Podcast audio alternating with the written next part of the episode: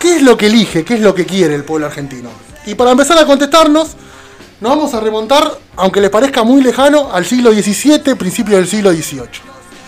Uno de los filósofos modernos más conocidos, Hegel, alemán él, habla de que hay un espíritu superior, también vinculado a lo que es el, el cristianismo, porque, porque era un filósofo cristiano, que dice que ese espíritu superior se posa a lo largo de la historia en distintos pueblos, en distintos líderes que están destinados a la grandeza.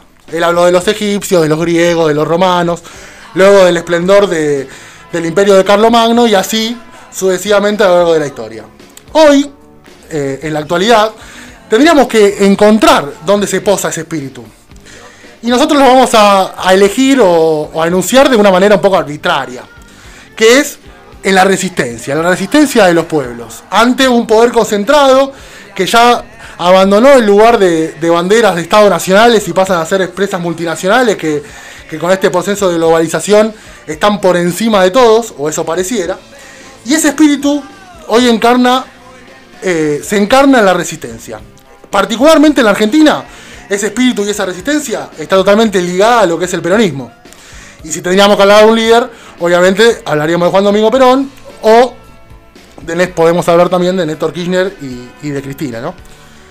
Y algo que, el peronismo, como, como líder de esa resistencia a nivel nacional, tiene que entender que la batalla final es la batalla cultural, que es algo donde los tenemos que imponer, más allá de, lo de las vorágines que nos imponen día a día, los nefastos medios de comunicación o los, o los eh, opositores disfrazados eh, de, políticos cuando en realidad lo único que hacen es ser lacayos de, de este poder concentrado, tenemos que entender de que en la batalla final es la batalla cultural. Entonces también la, la idea de este programa es tratar de encarnar esa batalla y algo que parece tácito, llevarlo a la realidad.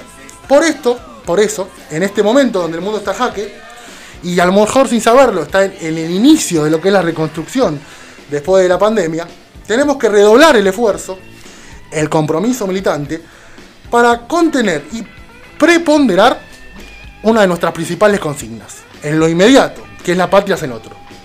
Tratar de ponernos en el lugar del otro, tratar de construir a partir de ello, y en lo, en lo inmediato, ya en lo más lejano, acercarnos a esa revolución.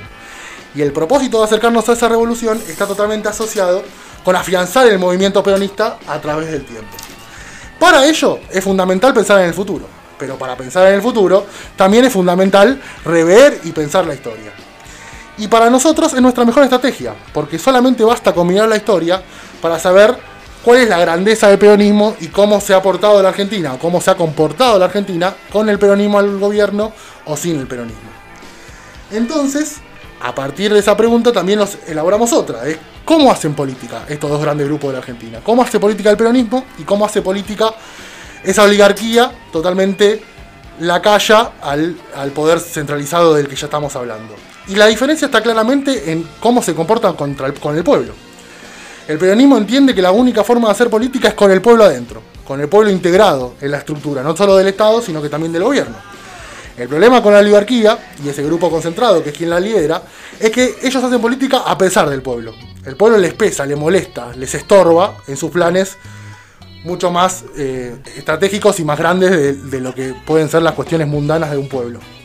Por lo cual, y a partir de eso, en la continuidad de, la historia, en la continuidad del paso del tiempo, y más hoy en día, como a través de la pandemia se expone exponencialmente cómo son estas dos posturas, debemos entender que en todos lados donde sea necesario, tanto en, en las familias, en el seno familiar, en las plazas, en donde nos toque participar y obviamente con la voz de nuestros dirigentes y dirigentes a la cabeza, tenemos que mostrar cómo son y cómo están establecidas estas dos posturas y a partir justamente de, este suceso terrible que, azota- la, a la humanidad como es la pandemia, tenemos que mostrarlas con las incoherencias y las mentiras que arroja la oposición día a día en nuestro país.